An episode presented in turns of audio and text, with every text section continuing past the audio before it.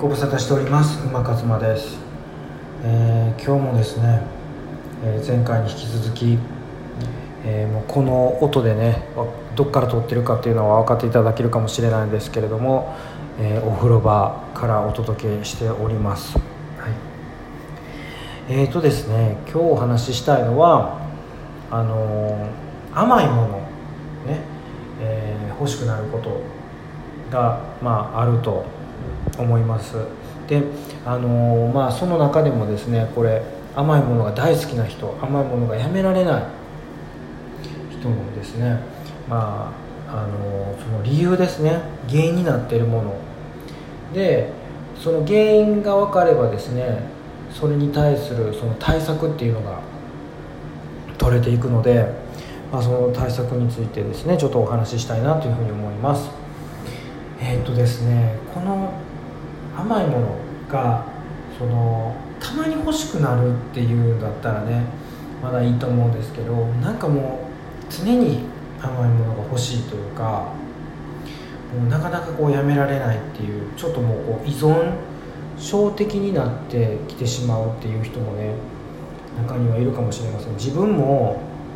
あのー、すごい甘いのがやっぱ好きなんです。甘党っていうね。なのでやっぱこうあの欲しくなるんですよね、うん、大好きなんでね。でもそのやっぱこうなんていうのかな。欲しい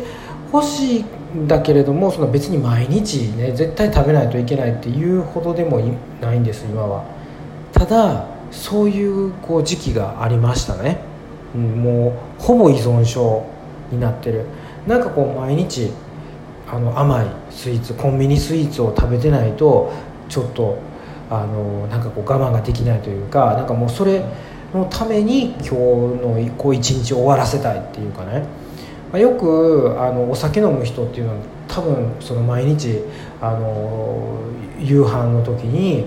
こう自分へのご褒美っていうかこれを飲まないとこう一日が終わった気がしないっていう人がいるのと同じような感覚で。まあなんかこう甘いものが夏はねあのアイスクリームもう絶対1日に1個もしくは2個3個っていうね。それぐらいこうやっぱり甘いお菓子があのやめられなかったんですけどそれは何が原因かっていうとですねこれはあの栄養不足ですね。一つは。一つは栄養不足でもう一つは欲求不満なんですけどだからこの2つを解決する必要があるんですよ。栄養が不足するとですねどうしてもやっぱりこうなんだろう。あのそういうこう甘いものが欲しいっていうことにこう陥ってしまうんですよね。だから栄養不足っていうのは例えばそのカロリー不足とかエネルギー不足っていうふうに言われたりもするんですけれども、まあ、しっかりですねだからその三大栄養素、ねえー、がバランスよく取れてないっていうことですね、まあ、多くの場合タンパク質があの取れてないっていうことが多いんですけどやっぱりこう糖質脂質ばっかり取ってしまうと、あのそういうなんていうんですかね甘いものがを欲するようになるというか。だからこう栄養をバランスよくとっていくっていうのはすごい大事で特にやっぱり気をつけないといけないのは、えー、タンパク質を意識的に取るっていうことですね、えー、タンパク質タマタンパク質が豊富なもの卵、えー、魚肉大豆豆類ですね。だからここら辺をしっかりと、えー、食事の中に取り入れていかないといけないっていうことですね。だからその自分がね今思い起こすと甘いものいっぱい食べてた時っていうのも本当にろくな食事をしてなかったですね。やっぱりこうインスタントなものをとかジャンクフードと呼ばれるようなものですね、はい、そういうのばっかりとってたっていう。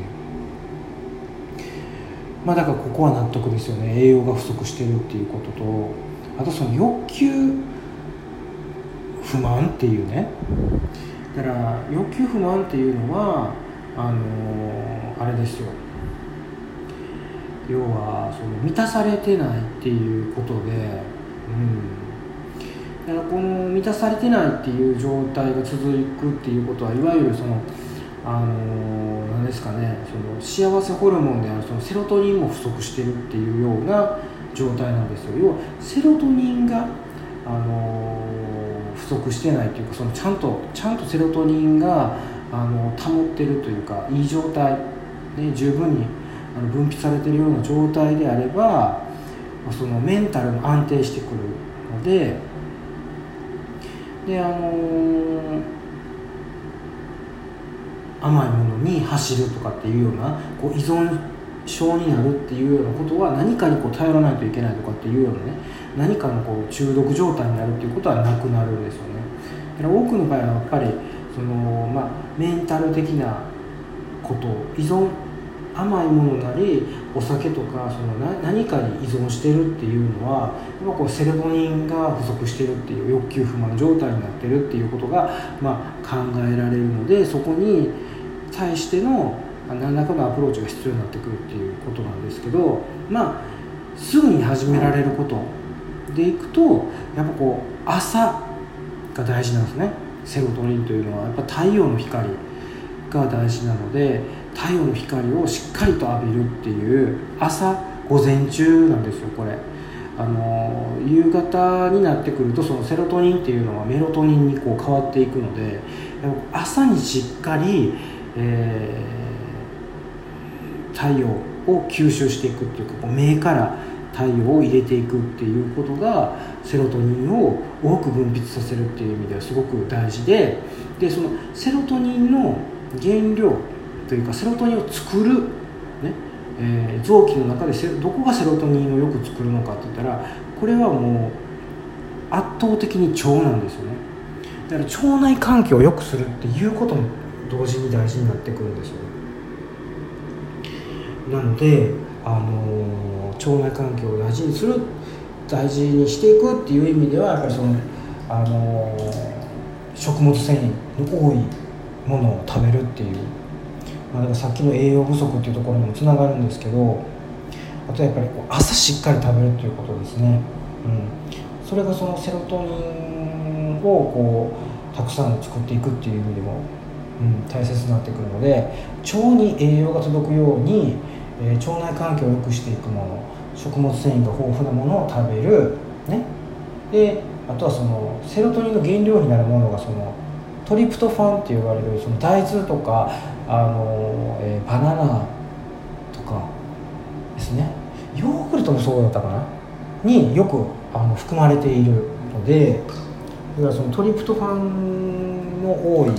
えー、食事をするっていうのも一つですね。で、えー、太陽をたくさん浴びて朝ウォーキングするっていうのもすごくいいのでやっぱこう朝のウォーキングとか朝ごはんしっかり食べる。でそれがイコールこうねあの栄養を補給していくっていうことにもつながるので、えー、だからここら辺をやっていただくと、えー、いいんじゃないかなと。甘いものが欲しくなるっていうこと、えー、依存症とかその中毒っていうところから、え抜け出せるんじゃないかなというふうに思います。なのでえー、っとですねまあ、どれか一つでもいいと思うので今日からできること明日からできることっていうことをやっていっていただくといいかなっていうふうに思います。はい。今日はこんな感じで終わっていきたいと思います。それではおやすみなさい。